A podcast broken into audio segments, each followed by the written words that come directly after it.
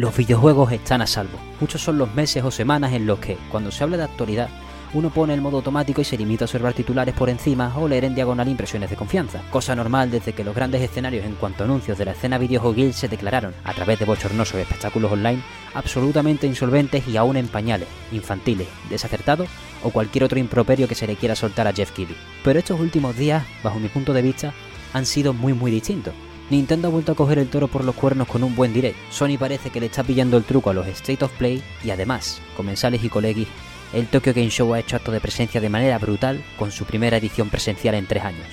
Los anuncios, las buenas charlas, los míticos creativos y grandes figuras de la industria dándose vidilla de nuevo, más allá del entusiasmo que le suponga su propio proyecto, y sobre todo la manera en la que los espacios han gestionado un ritmo satisfactorio y no se han sentido como una penitencia al arredento de Blasphemous para acabar llegando a un dulce gran anuncio que nos han querido vender desde hace mucho tiempo que merecía la pena tras horas y horas de secuestro mediático y anuncios mal planteados. Estos han confeccionado una semana ideal para toda persona que disfrute del trasiego de información y a mí me han devuelto unos pensamientos que creo haber compartido ya hace meses en este programa. No hay mayor mentira que la que nos quieren vender Geoff Keighley y sucedáneos los videojuegos se pueden comunicar de buena manera, y aunque el Tokyo Game Show se ha vuelto fuerte con los stands, presentaciones online como las de las tres grandes fabricantes y muchas grandes editoras se han sostenido y nos han dado tiempo de calidad sin anuncios a medio hacer, NFT, o tener que dedicarle la noche entera al juego del trilero de un tío que por cada poquito que avanzamos a un futuro mejor, más se nota que sobra.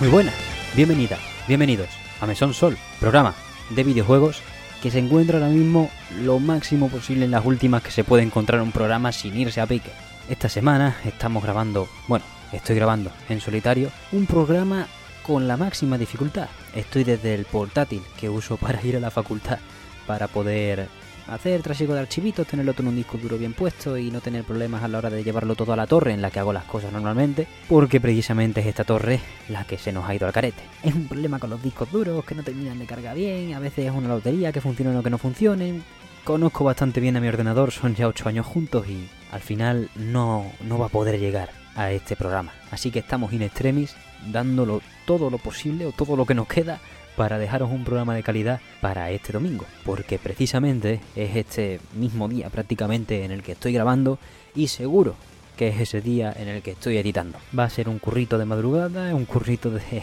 mmm, fuera de lugar, más bien. Lo único que espero es dejaros un rato mínimamente a la altura de vuestro tiempo, como siempre intento. Ha sido una semana bastante dura, perdonad que me cuente mi vida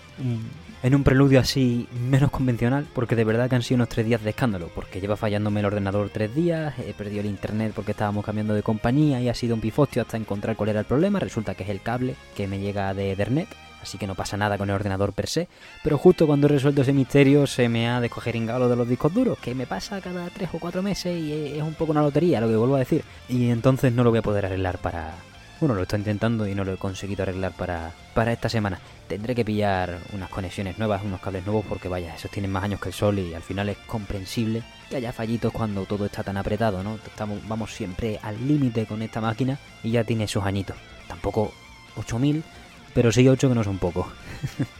hemos empezado de esta manera tan poco convencional, ya lo hicimos una vez en el episodio 19 de este programa, pues de nuevo porque eso, me encuentro solo, se encuentra aquí vuestro presentador, Ángel Martínez, que no me suelo presentar porque me gusta más hablar directamente con los invitados e ir al melme del programa, pero ahora que estamos un poco de consejo de guerra, gabinete de crisis, como hablamos con mi amigo, mi compañero y amigo Pablo Neto, en el anterior programa, pues, pues sí me gusta empezar un poco con el ritmo un poco más bajado. Por supuesto, esto es una parte que os podéis saltar porque probablemente no va a haber videojuegos hasta dentro de un pequeño rato, tampoco muchísimo, no me voy a playar mucho más. En primer lugar, muchísimas gracias a todos por el apoyo al último programa, se ha convertido con bastante holgura en el programa más visto de, de, la temporada 1 de Mesón Sol, la única que hay, de hecho, y además se ha convertido en el vídeo más visto del canal hasta el momento.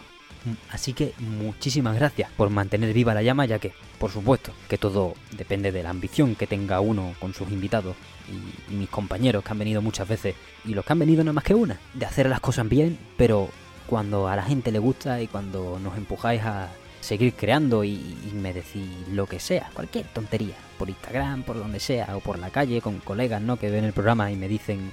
que les gusta, pues eso vale muchísimo. Eso vale muchísimo para todos nosotros, yo- incluyo a todos, tanto a mis amigos que conozco que, que grabamos aquí presencialmente siempre que podemos, como a todo invitado que ha venido de manera más telemática. Al final creo que es el mismo espíritu el que nos mueve y el que no importa que estemos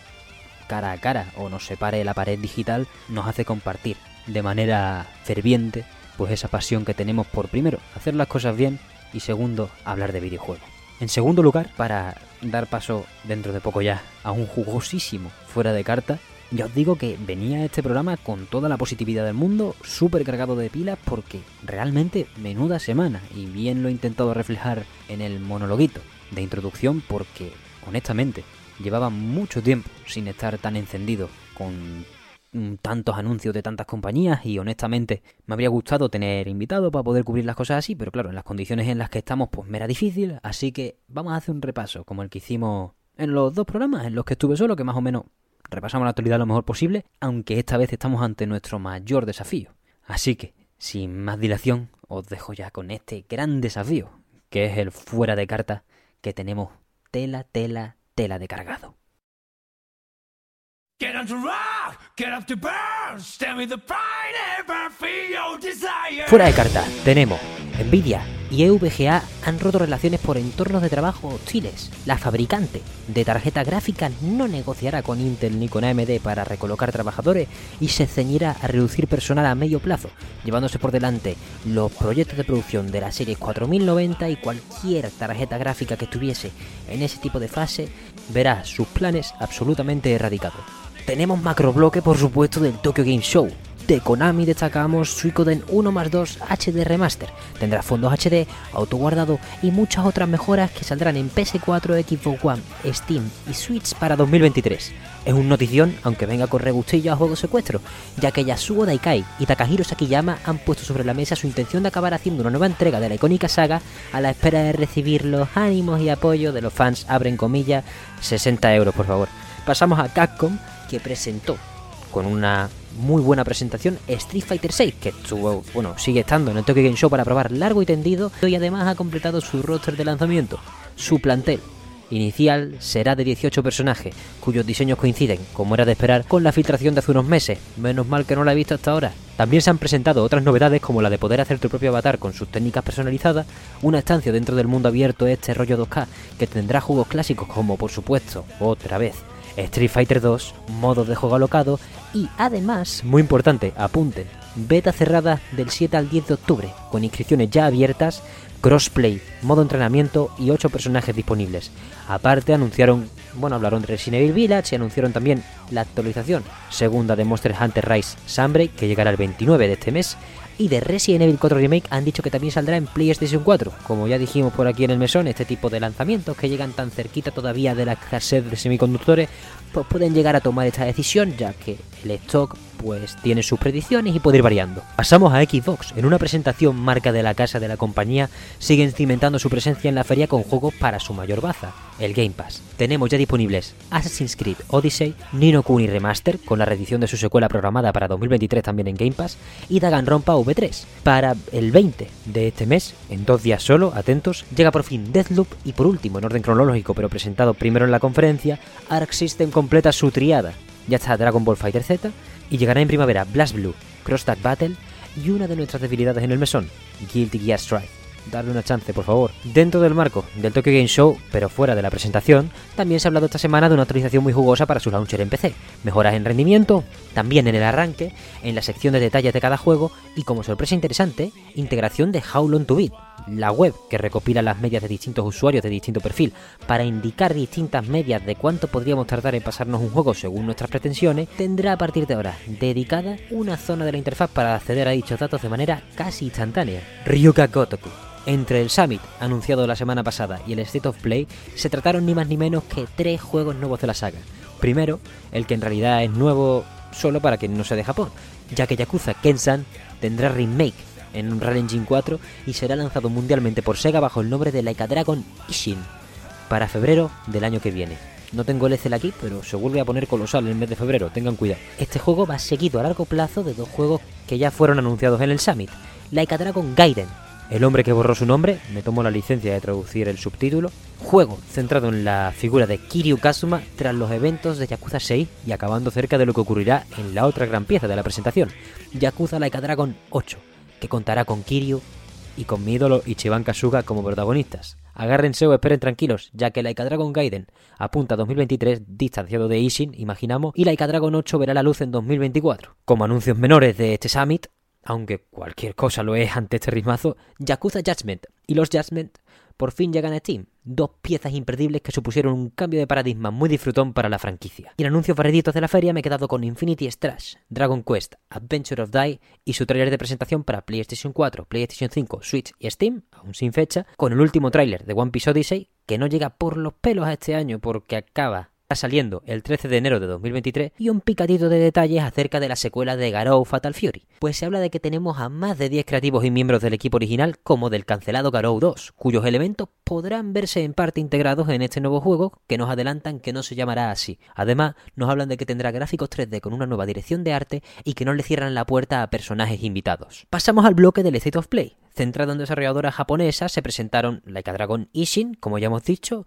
lo nuevo de Team Ninja aparte de Wolong Fallen Dynasty, un proyecto llamado Rise of the Ronin que nos lleva a la Japón de 1863 en un contexto muy clásico de lo que se suele mamar en Japón, el cual será exclusivo respecto a consolas solo PS5 y suponemos que PC y que apunta a 2024. Se vieron también más juegos para PlayStation VR 2, acompañados por posteriores primeras sensaciones de algunos de los grandes medios internacionales, juegos como Stellar Blade, antes conocido como Project Eve, Pacific Drive o una cosa muy rara que parecía en NFTs pero que gracias a Dios la acaban no siendo, pero me gustaría pararme en el shock de la noche, Tekken 8, el cual seguirá en una estela de misterio dentro de que se ha resuelto la duda de que usará un Real Engine 5 y de que con suerte nos hará sumamente felices. Por último, en cuanto a bloques, aquí llega el Nintendo Direct muchísimo anuncio, titularazo. Fire Emblem Engage abre una conferencia que nos da mucho a los fans de los JRPGs a través de trailers de Octopath Traveler 2, bastante inesperado, Harvestella, aún más de Harvestella, Atelier Ritz A3, nuevo juego de Spike Chunsoft, etcétera, pero que también decide hacer una paradita rápida en el juego del año, Bayonetta 3 aunque nos emplazaron a un gameplay extremadamente vigorizante fuera del direct, y le sobra tiempo para sacar a la palestra a Shigeru Miyamoto, su majestad que por fin trae Pikmin 4 para el año que viene, y dejar a la Numa en su despacho tranquilo, pero sí enseñar por fin el nombre y la fecha de la secuela de The Legend of Zelda Breath of the Wild. Con un engalanado gameplay, Nintendo nos revela que tendremos en nuestras manos el 12 de mayo una obra que esperemos que pase a la historia. The Legend of Zelda Tears of the Kingdom. Hubo muchísimos anuncios. Más allá de todo esto, Kirby's Return to Dreamland Deluxe, más actualizaciones para Mario Strikers, Radiant Silvergun, que ya está disponible de hecho. Así que os recomiendo que le deis caña a la conferencia original porque tuvo mucha chicha y también al canal de Bayonetta Staff, ya que tiene un repaso de órdago a lo mostrado de Bayonetta 3 en los últimos días. Y yo ya estoy jugando con tiempo prestado, así que vamos a pasar un poco por encima esta vez, que Dios me perdone. Perdonadme por, perdonadme por favor. Para cerrar, este fuera de carta con un bloquecito de demos. Tenemos ya disponibles eh, para catar ya. Wallon Fallen Dynasty en Xbox Series y PS5, Star Ocean de Divine Force para Xbox One, Xbox Series, PlayStation 4 y PlayStation 5, Valkyrie Elysium para PlayStation 4 y 5, Harvestella en Switch y redoble de tambores, la más importante. Sol Cresta recibe demo con el primer nivel en ambos modos, arcade y dramatic. Dramatic recordad que es el que tiene el modo historia y está disponible para Steam mundialmente y tiendas digitales de consolas solo en Japón de momento. No pierdan el tiempo y déjenla descargando en su plataforma de referencia mientras salimos de esta espiral de noticias. Seguiremos informando.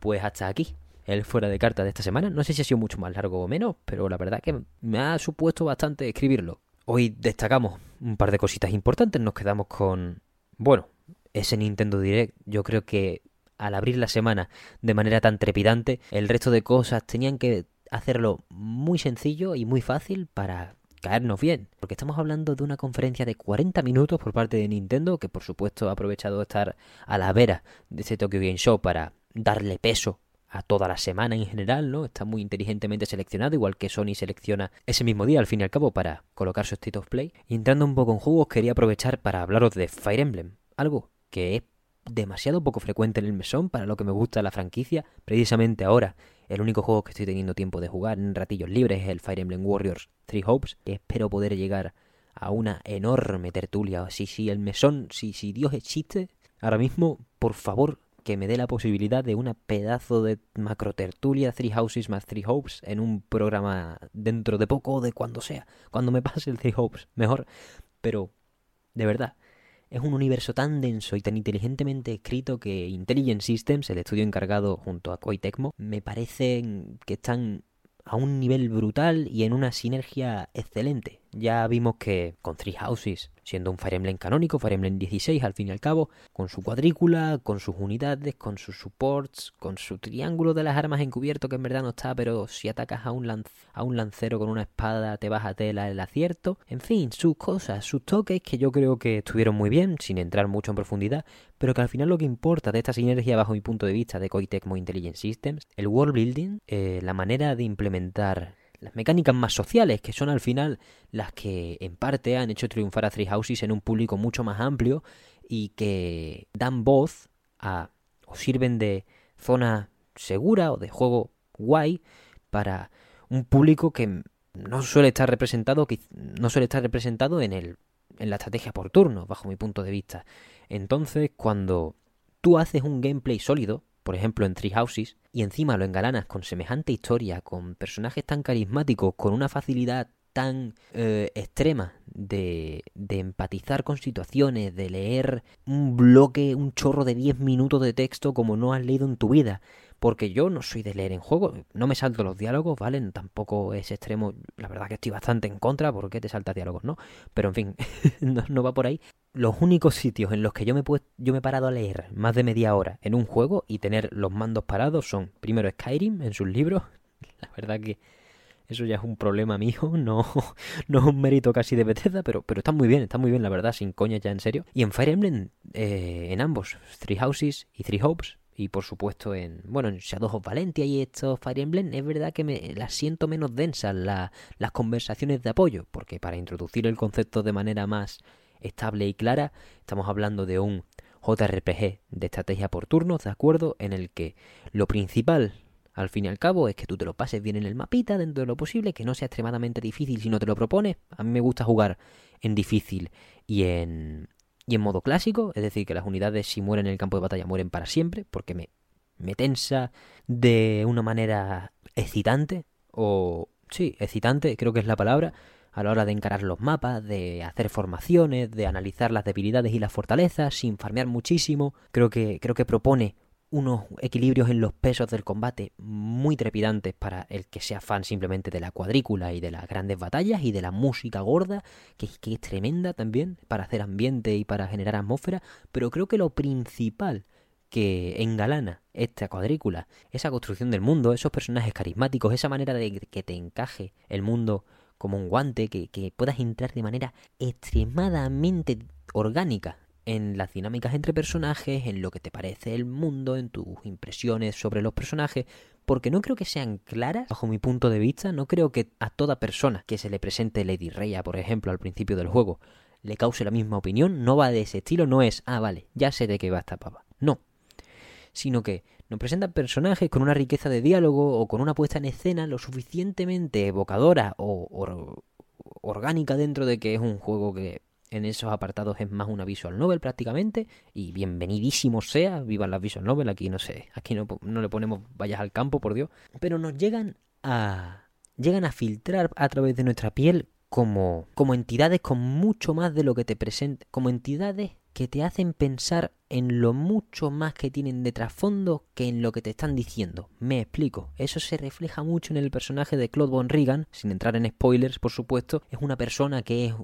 que desde el principio pues te puede caer bien por lo que por, por sus diálogos, por sus interacciones, porque es bueno con el arco y ya está, porque te gusta, eh, yo qué sé, porque simplemente te parece más guapo que el resto o de una belleza distinta, pero lo importante es que cada conversación, cada diálogo, también muy importante la actuación en este caso, tanto en japonés como en inglés me parece muy buena, te llevan a pensar esos diálogos en tú detrás tienes cosas. Y lo mismo pasa con Dimitri y con Edelgard, ¿no? Pero Claude es el personaje quizá de las tres casas, o de los tres líderes de cada casa, que más hace notar eso desde el principio. Por eso a mí me pareció también más trepidante eh, cogerlo de primera opción, porque pensaba que era el que me iba a zarandear más alrededor del status quo del juego. Y creo que, creo que lo hace bastante bien, pero que Dimitri y Edelgar, es decir, las casas de los leones azules y de las águilas rojas, no se quedan para nada lejos de lo que es sacudirte los estándares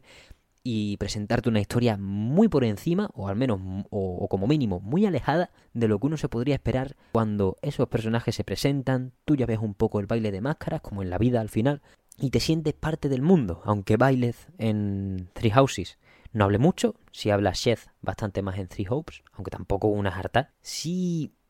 entras rápido, es lo que quiero decir. Y por ello, Fire Emblem Engage me parece un movimiento inteligente porque al introducir el juego como una especie de spin-off realmente, aunque sea estrategia por turno, JRPG a full y las pretensiones no sean bajas, ya que las cinemáticas son de alta calidad, me recuerdan mucho las de Heroes en los en las transiciones de libro a libro de la historia, pero pero sí nos hablan de recopilatorio de héroes, de que estamos en un mundo en el que se acudió a los emblemas no para conseguir los anillos de vínculo y esos anillos de vínculo nos, nos asocian con los espíritus de grandes protagonistas de anteriores entregas de Asemarth, Lord Sigurd, mi favorito, Celica, Lin, Mikaya, un largo etcétera de personajes que al que no esté metido, pues le va a dar igual que yo, que yo recite aquí la lista y al que esté metido, pues ya lo sabe seguro que esto va a ser un pepino. Pero lo que quería decir es que al tener esa puesta en escena más humilde en cuanto a world building, en cuanto a world building, al menos a priori, a priori por supuesto nunca dudemos de Intelligent System y de los giros que pueda dar, a priori sí parece algo menos, menos, menos espectacular, como la puesta en escena de Three Houses que, que fue excelsa, fue excelsa, no desde el minuto uno, por supuesto, quizá en futuros trailers Engage nos da esa sensación también, pero sí lo veo yo como un producto más, oye, vamos a calmarnos, transición, Fire Emblem de enero, venimos de Three Hopes, este va a ser el, el de probar nuevas cosas en cuanto a fórmula de estrategia y de mecánicas de gameplay más pura y dura, mientras que el siguiente, sea cuando sea, sea a finales del año que viene, sea en 2024 o cuando sea, será de nuevo un mundo construido a medida de los deseos de los grandes guionistas de Intelligent Systems y de los grandes y grandísimas programadoras y, peñitas de, de Tecmo que, que de verdad que creo que pueden, pueden colocarse la dupla quizá por separado no, pero sí la dupla entre los productos más cotizados, uno de los productos más cotizados de, Nintendo, o una de las combinaciones más cotizadas de Nintendo. Por supuesto, la más alta, hasta que se demuestre lo contrario, va a ser Nintendo base más, bueno, el equipo de Aonuma más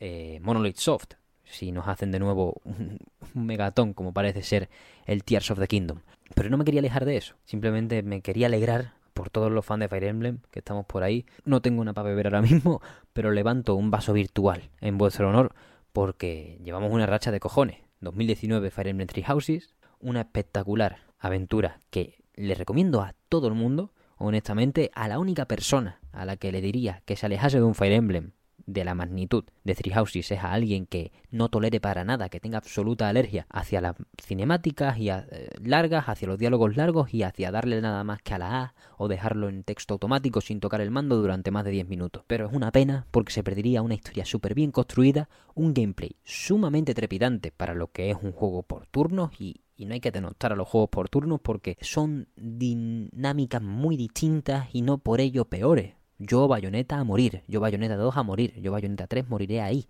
Pero también muero en Fire Emblem Three Houses, en Fire Emblem 4, Genealogy the Holy War, en Fire Emblem Echoes, Shadows of Valentia, cada uno con su distinto perfil, pero con una finura a la hora de hacértelo pasar bien,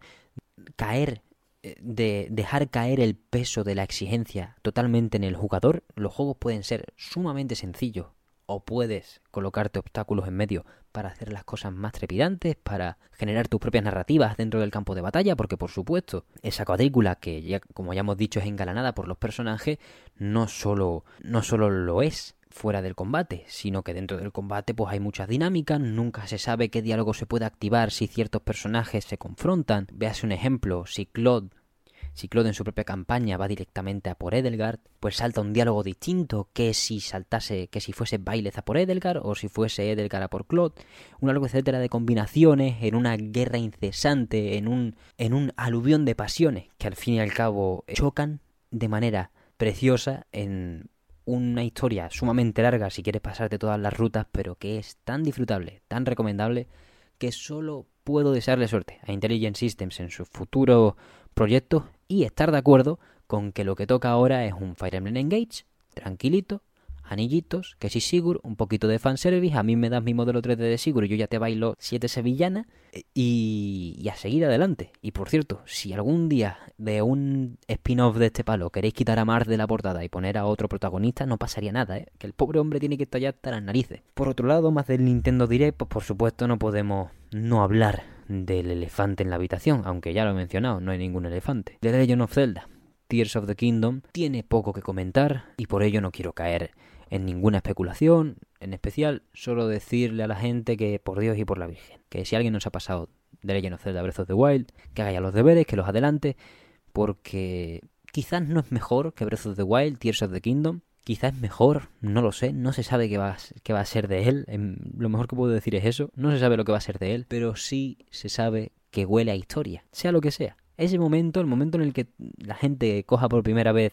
sus cartuchos, sus carátulas de Switch, se lo descargue por la eShop, si es que hay algún desalmado que no quiere tener la edición física de este, de este evento, pues ahí va a oler a historia, igual que va a oler a historia con Starfield, va a oler a historia con Final Fantasy XVI y un largo etcétera de títulos que nos van a llevar por el paseo de las delicias. Es que vamos, vamos a estar muy bien alimentados en el apartado videojuegos en 2023, aunque lo he dicho como si no lo hubiésemos estado en 2022. Por supuesto, este juego debería haber salido este año, pero ¿qué pasa? ¿Qué pasa? Da igual, que salga bien, que salga cuando quiera y que salga bien. Y te lo dice un nota que al final te dice un tío que ha estado esperando Bayonetta 3 cinco malditos años. Antes estaba de culo cuando no habían enseñado nada y en cuanto salió el primer trailer de septiembre yo dije, al cielo con ella, ya está, al cielo con ella, porque de verdad que es sumamente excelente. Que por cierto, de Bayonetta, no quiero hablar mucho más por eso, porque vamos con tiempo prestado, por desgracia, pido perdón si al final esto queda de más agitado en exceso,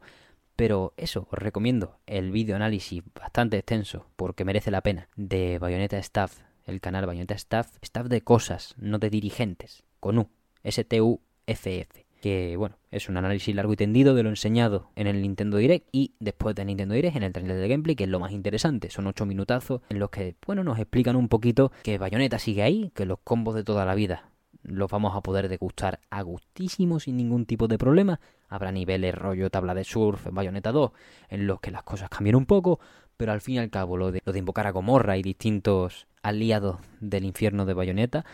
mmm, es una cosa opcional en la mayoría del tiempo de la que podemos disfrutar. Yo no creo que sea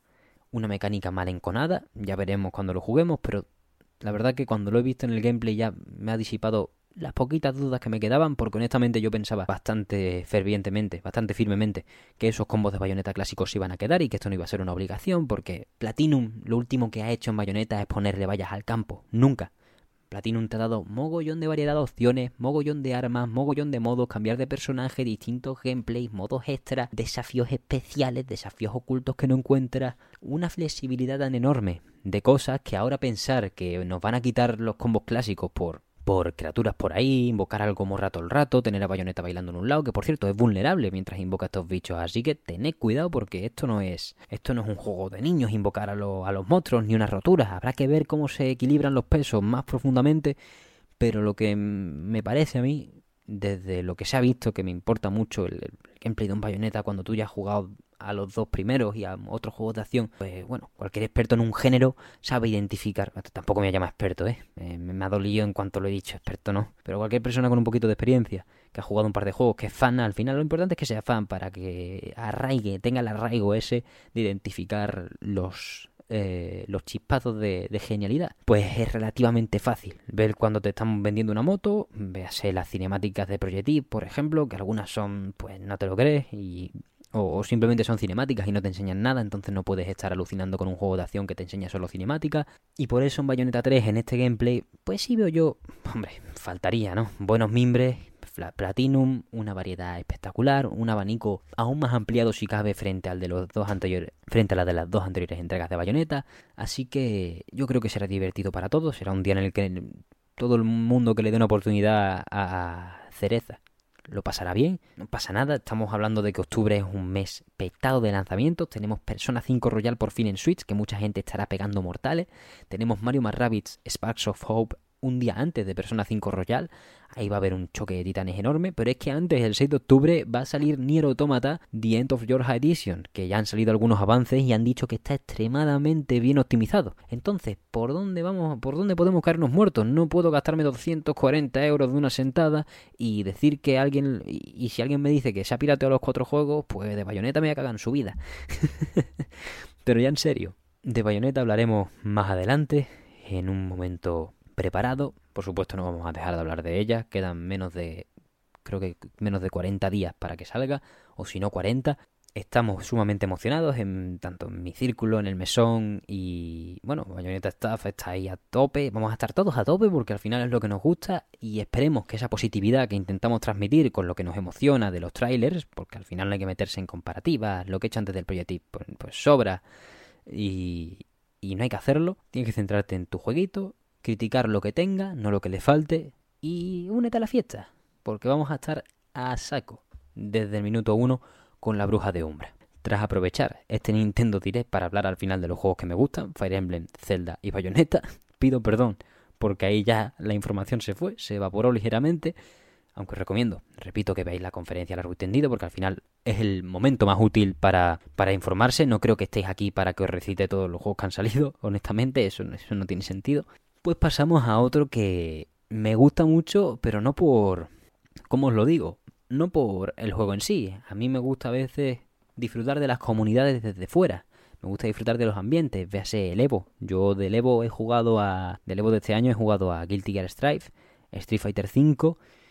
y a Dragon Ball Fighters una chumina, casi nada. Pero aún así me pudo tanto, me emocionó tanto la, la celebración en sí de, de todo, de toda la industria, que claro, cuando uno viene de eso, viene de tanto anuncio, viene de tanta competición, de tanto eh, luchador, luchadora ahí dándole caña y exprimiéndose al máximo en la competición de más alto nivel del planeta, pues Tekken 8 entra como un guante. No a lo mejor, a lo mejor no lo juego ni lo pillo de salida, bueno, jugarlo lo jugaré, pero a lo mejor no lo pillo de salida ni estoy ahí a tope, pero me encanta tanto, me parece tan magnética la personalidad de Tekken 8 y sobre todo la personalidad de Katsuhiro Harada que me parece prácticamente imposible que uno no se alegre tanto del gran creativo japonés como de la icónica licencia de los juegos de lucha.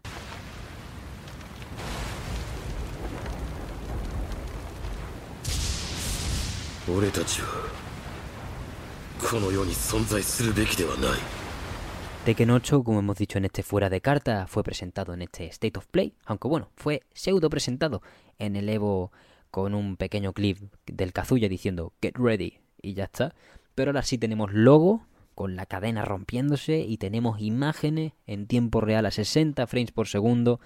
de Tekken 8, que se ha presentado de manera espectacular. Cuando yo hablo de Bayonetta, cuando yo hablo de Fire Emblem, cuando yo hablo de Zelda, mm, intento en la medida de lo posible, dentro de mostrar la alegría que me suponen todos estos anuncios y la existencia de los juegos en realidad más importante que los anuncios, intento expresar también un poco de ilustrar la identidad de estos juegos. Breath of the Wild me parece una obra solemne en tanto que para mí es el mejor juego de la historia. Bayonetta me parece tiene un tono mucho más disfrutón, accesible y para toda la familia, en tanto que en Bayonetta 3 ya han puesto un muñeco que evita todo el daño, que quiero que la gente pues sienta dinamismo al hablar de él, que, que, se, que se agarre al asiento y diga, oye, pues a lo mejor me pillo el 1 en Steam, pues a lo mejor me pillo el 2 en Wii U o en Switch, o me pillo el combo en Switch, lo que Dios quiera, lo que sea, lo que queráis ustedes. Y en Fire Emblem, por ejemplo, pues intento enfocarlo como gran historia. No, don, no voy a decir Don Quijote de la Mancha, pero voy a decir Don Quijote de la Mancha. Ahora me da, me da, me da bastante igual. Pero con Tekken es más difícil para mí ilustrar esta, esta esencia porque primero me da miedo hablar de esencia de juegos siempre, no, no, me gusta usar esa palabra, porque cada uno percibe lo que quiere, pero sí puedo hablaros de atmósfera. La atmósfera que genera Tekken a su alrededor, la atmósfera que genera semejante anuncio a su alrededor, tiene mucho que ver con el carisma de, de sus creadores de vez en cuando. En Fire Emblem no es el caso. En Platinum es por supuesto el caso. En Nintendo depende de la licencia. Pero con Tekken, madre de Dios. Vengo a hablaros de una de mis figuras favoritas en la industria, también favorita de mi compañero y amigo Javier Jiménez, que lo dijo cuando, cuando estuvimos hablando de Tekken 7 en el mesón. Katsuhiro Harada es un creativo sumamente prolífico en la industria del videojuego, una pieza vital en Bandai Namco. No, no, hablamos solo de Tekken aquí, hablamos de Bandai Namco a día de hoy. Recordemos Katsuhiro Harada es productor de Elden Ring y eso, aunque por supuesto no sea estar codo con codo con Miyazaki quizá, o sí, quién sabe, ya veremos diarios de desarrollo y cositas del palo, pero no significa, no es moco de pavo ni mucho menos. Harada tiene la camiseta de Don't Ask Me For Shit, Harada tiene su programa del bar de Harada en, en YouTube y se pasa el día pues con bolitas de pulpo, invitando a gente de los esports, de los videojuegos, etcétera,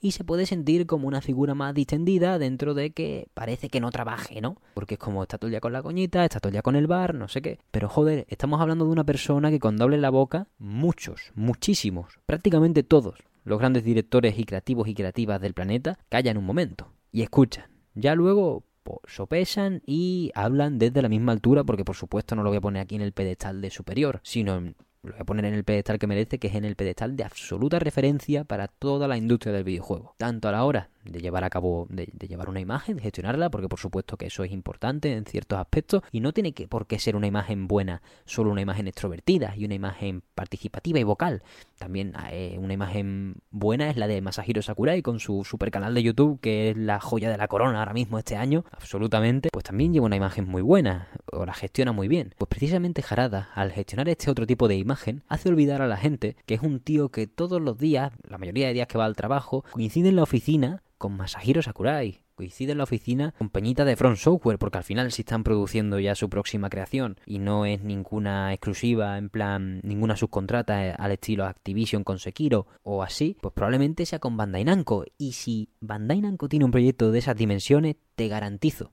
que va a contar con Katsuhiro Harada para supervisar, aunque sea lo más mínimo, en cuanto a en cuanto a la gestación del proyecto. Así que nada, con vuestro permiso, en la semana más caótica de, de la historia del mesón. Bueno, quizá no la más caótica, pero joder, la más jodida seguro. Me perdonáis, el juego de la semana y os hablo de uno de mis creativos favoritos por todo lo que supone para la industria, que al final es un placer verla crecer a través de su, bueno, de su actitud y de su genialidad. Hablamos del caótico desde fuera, Katsuhiro Harada.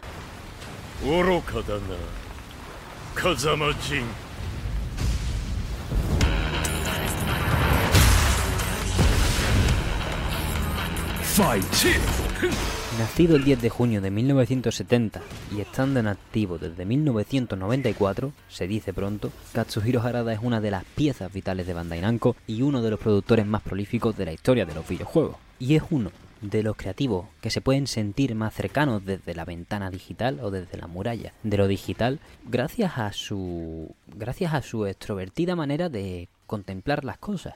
En primer lugar, es una persona súper vocal en Twitter, habla mucho de diversos temas, responde muchas preguntas, también responde tonterías, también sube memes, también habla de, de burradas, por supuesto, y también tiene lo que he mencionado antes, el Bar de Jarada, un show en el que semanalmente, en la medida de lo posible, pues trae a distintos creativos, figuras de esports, grandes figuras también, por ejemplo, tiene programas con Ken Kutaragi, uno de mis vídeos favoritos de, de siempre, el programa de Jarada con Ken Kutaragi, para quien no lo conozca, el arquitecto de la PlayStation original, de la PlayStation 2 y de la PlayStation 3, o sea, casi nada. Con Masahiro Sakurai también, es con el que lo descubrí, honestamente, el, el show. A Harada ya lo conocía de antes, pero el, el canal lo descubrí con la entrevista a, al bono de Masahiro Sakurai, porque es algo infrecuente también que, que dé entrevistas en un ambiente tan distendido, ¿no? Harada con una cerveza y él con una, con una Coca-Cola cero, pero...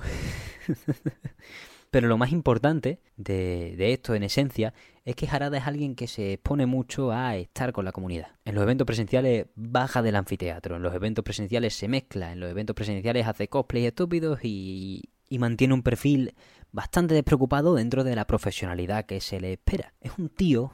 que puede inspirar esa falta de trabajo que he dicho antes, básicamente por esa actitud que lleva, sus gafas de sol continuas y por supuesto, eh, las coñitas, porque también hay, bueno, también se hace con Yokotaro mucho, ¿no? Que no quiere trabajar, que lo único que quiere es dinero. Ese tío se tiene que romper los cuernos de una manera brutal para haber sacado tres juegos de cartas para Square en un año. como quien dice, mientras trabaja seguro en su próxima gran licencia y mantiene coordinado los temas de Nier Reincarnation, por supuesto un director no es la figura que lo hace todo, y muchas veces cuando la dirección general ya está definida, un director puede salir del proyecto fácilmente, pero sí es cierto que la carga sigue siendo tocha. Entonces, este tipo de directores me gustan mucho, este tipo de figuras, ya sean directores o no, porque también Harada es productor, como ya hemos mencionado. Harada y Taro son dos perfiles muy distintos de director dentro, de lo que cabe, aunque ya me estoy yendo por las ramas. Lo que quería deciros es que en los videojuegos nada es gratis y el esfuerzo, quizá partirte los cuernos te da más suerte, porque Katsuhiro Harada, en su primer año, al empezar a trabajar en Namco, antes de la fusión, rompió el récord de ventas dos meses seguidos con, sus, con su software o hardware software, porque al final eran máquinas arcade todavía en la época, llegando a recibir reconocimientos de Namco y joder, al final, precisamente antes de acabar su primer año, obtuvo su puesto en el primer Tekken, pero me voy a quedar más allá de repasar su biografía porque no, no me parece tan enriquecedor. Me voy a quedar con lo que creo que me ha enseñado Katsuhiro Harada, recomendando de nuevo el bar de Harada para, para entender un poco más lo que yo lo, que os voy a comunicar, porque al final viene basado en su mayoría en ese contenido y luego en investigaciones y líneas de conversación desarrolladas a partir de ese contenido, al fin y al cabo, si os puedo decir que es muy importante tener creativos de su estilo. Harada llega a Tekken 8 con un recorrido no impoluto, por supuesto, seguimos teniendo la espinita del Tekken by Street Fighter, que según él estaba hecho al 30%, ¿no? Pero sí llega siendo una figura importantísima en un factor muy importante en la industria de los videojuegos. muchas figuras de importancia en la industria del videojuego son sumamente herméticas, porque al final uno no está obligado a compartir su vida con los demás cuando es parte de una obra de éxito o de cualquier cosa.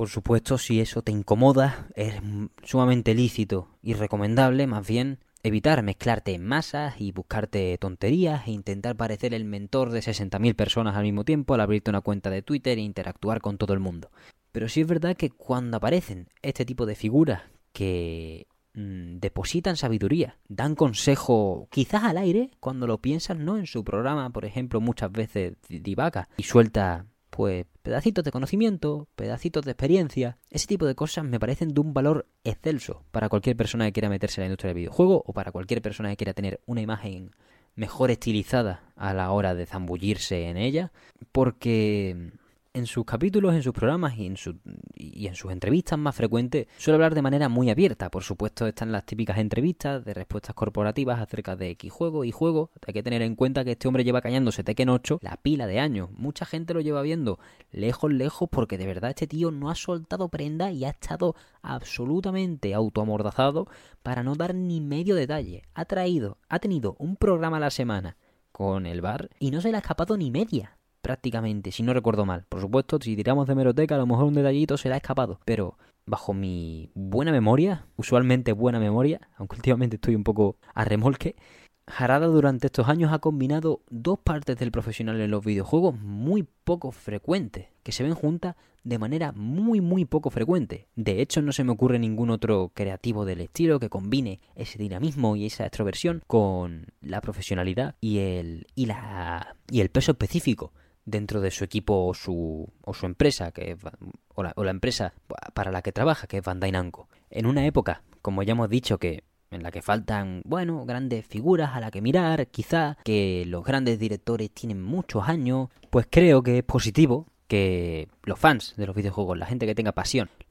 o, a la gente a la que le guste un juego en concreto y cualquier persona en general al fin y al cabo, pues que indague en las figuras, en las personas que han hecho que ese producto que les hace felices pues haya salido a la luz de manera fructífera. Es muy importante agradecer el trabajo de las personas, es muy importante destacar que los estudios hacen juegos, por supuestísimo, no me quiero quedar en los directores, aunque en este caso esté hablando de esta figura en concreto, pero en lo que me quiero centrar es en eso. Celebremos a las figuras, celebremos a los genios y busquémoslos. Aunque en el tercer episodio de este bendito programa hablásemos de la falta de creativos, de que ya no hay caras visibles, de que el trasiego de personas debido al desgaste en grandes compañías está haciendo que no se defina un panorama de guía a través de, de nombres, sino a través de mecánicas, no, me explico. En lugar de haber directores referencia, que los hay, ¿no? Pero en lugar de surgir nuevos directores referencia, lo que están surgiendo es mecánica referencia, piezas de desarrollo concretas referencia. véase mecánicas distintas en los mundos abiertos, intentar imitar a Breath of the Wild,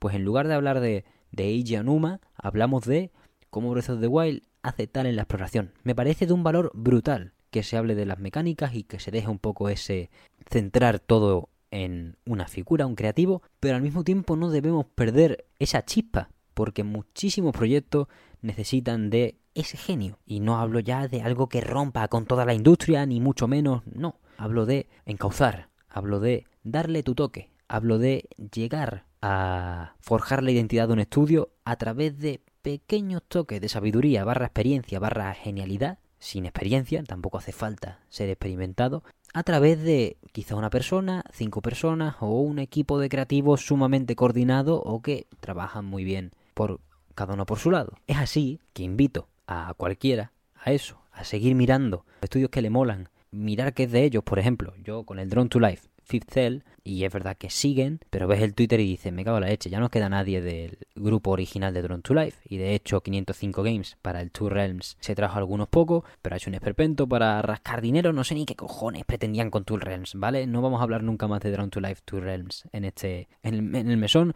o al menos, a no ser que me fuercen a ello, no va a volver a ocurrir porque lo que busco es que os centréis o nos centremos todos en las obras que nos gustan, en lo que nos mola. Al final, este programa cortito, que ha intentado cubrir las noticias de la mejor manera posible, en realidad ha divagado totalmente, aunque era totalmente consciente de que aquello iba a pasar, en hablar de lo que me gusta, al fin y al cabo, de intentar transmitir positividad en una semana que me ha dejado sumamente embriagado de, bueno, de emoción, porque mucho anuncio, mucha conferencia, una buena, un buen ensamblado de lo que debe ser intentar hacer saltar de la silla a cualquier fan, a cualquier persona que juega.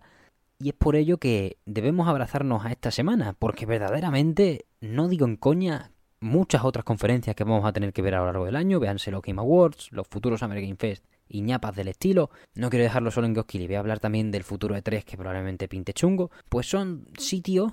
organizados por gente que está totalmente desconectada de la realidad y de la ilusión, mientras que la figura que he intentado destacar pese a divagaciones durante este tiempo, Atsuhiro Harada es alguien que está a lomos de la ilusión continuamente. Por supuesto, todos trabajan, por supuesto, esto es tarea de estudios y de trabajadores en grupo y de grandes equipos, cada vez más grandes por supuesto, por la dimensión de los proyectos, aunque ya veremos en qué acaba la explosión de esta burbuja de si los AAA son sostenibles o no, que te dice Jimbo un día que no lo son, que otro día se ve que sí, que si el Game Pass tal, ya veremos, eso es un debate que me gustaría tener largo y tendido, pero lo que quiero decir o de intentar dejar claro en el día de hoy es que podemos estar tan a gusto con lo que se nos viene encima, que me parece sumamente torpe que acabemos centrándonos en las conferencias que nos dejan con una mano delante y otra detrás, las conferencias secuestro que son horas y horas de anuncios CGI que no presentan nada realmente y de repente te cuelan un, un NFT y dices tú, ¿qué hago aquí? ¡Socorro! Pues no estés, no estés, exige,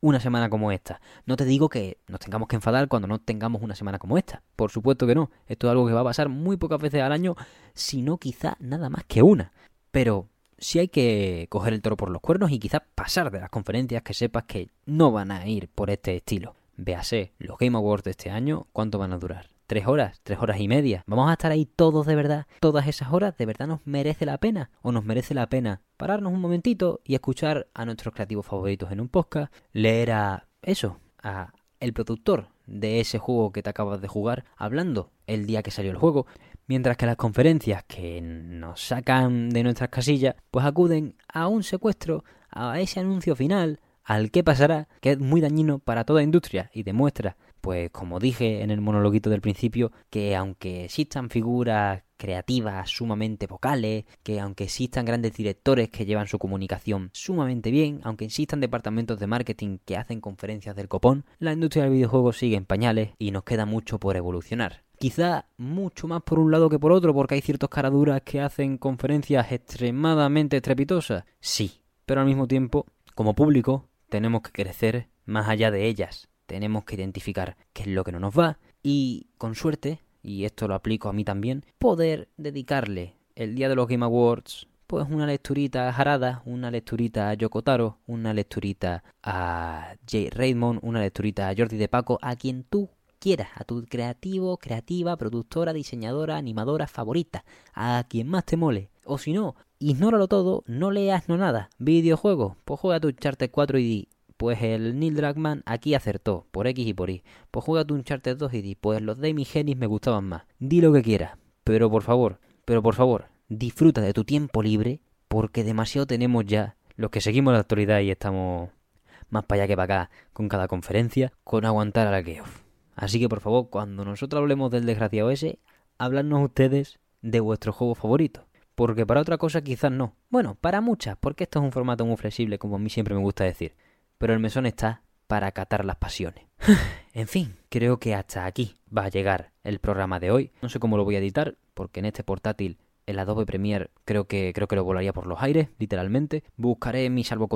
mi salvoconducto que pueda. He intentado grabarlo con las menores interrupciones posibles para poder cortar de manera ágil, pero aún así creo que se me va a hacer bastante bola. En fin, os voy a dejar ya con la fatiga porque mañana es domingo, o hoy es domingo, lo que ustedes prefiráis. Para mí, hoy es domingo y antes de publicarlo, así que os voy despidiendo ya. Nos podéis ver en YouTube y nos podéis escuchar en Spotify, Evox y Acast. Aunque Acast últimamente me está fallando porque se cuelga y tal, así que a lo mejor nos pasamos a Apple Podcast, que no suena tan mal ahora que lo, ahora que lo he dicho en voz alta. Cualquier comentario acerca de lo que os parece el tercer programa que hago en solitario, porque yo siempre digo cada vez que lo acabo que nunca más, pero al final ya ha pasado tres veces en el lapso de un mes más o menos. Cualquier juego que queráis ver durante lo que queda de año, cualquier formato que queráis ver de manera especial para estos, yo que sé, si queréis que hablemos de los juegos del año, para pisar al Geoskilly o lo que sea, solo os pido que estéis con nosotros, que les den por culo la nota, ¿sabes? Pero, coña, pero mmm, cualquier cosa que queráis, cualquier cosa, cualquier sugerencia, crítica, lo que sea, hablar de videojuegos, el tiempo, hoy ya va haciendo fresco en Sevilla, gracias a Dios. Y digo fresco, son menos de 35 grados. Son, pues eso, son comentarios del más grande valor y los podéis lanzar a través de cualquiera de las vías oficiales. TikTok, que al final no lo he retomado, Twitter, Instagram, comentarios de Evox, comentarios de YouTube, correo electrónico no porque no lo he cedido, pero vaya, si alguien lo quiere para alguna comunicación oficial, que me lo pida. Aunque también tenemos para comunicaciones oficiales y sumamente alentadoras, pues un coffee abierto. Para cualquier aportación en Bill Metal, pesetillas, lo que queráis. Se me acaba de romper un ordenador, a ver si lo arreglo. Esperemos que no tenga que gastarme ni un pavo. Esperemos que solo, que solo, pues nos podéis hacer cualquier comentario, cualquier sugerencia a través de ese, ese coffee también. coffee.com barra mesonsol para acercaros a la hucha. Solo me queda agradeceros vuestra imprescindible y excelente presencia en el programa de hoy. Y, y bueno, Recordaros que seguimos nominados a los premios Alpo Gaming 2022. Tendría que haberlo hecho antes porque la gente no suele llegar al final del programa. Y que os dejaré la encuesta de nuevo en, el, en la descripción del programa. Hay dos categorías. Os agradecería que le echaseis un ojo a las dos con cuidado porque para bajar por la encuesta las listas son muy largas y a veces uno se pierde por el trasiego de nombres y de todo, es normal. Así que si optáis por los nuestros en cualquiera de las dos categorías, estamos sumamente agradecidos porque ya es una oportunidad sumamente alentadora estar nominados en nuestro primer año a tanta cosa y luego seguir contando con ustedes y con vuestro tan valioso apoyo. Pase lo que pase en encuestas y tonterías, lo importante es que seguís ahí y vuestro y notamos la llama de nuestra misión absolutamente avivada por vuestros esfuerzos. Muchísimas gracias por todo. Una vez más y nos vemos la semana que viene.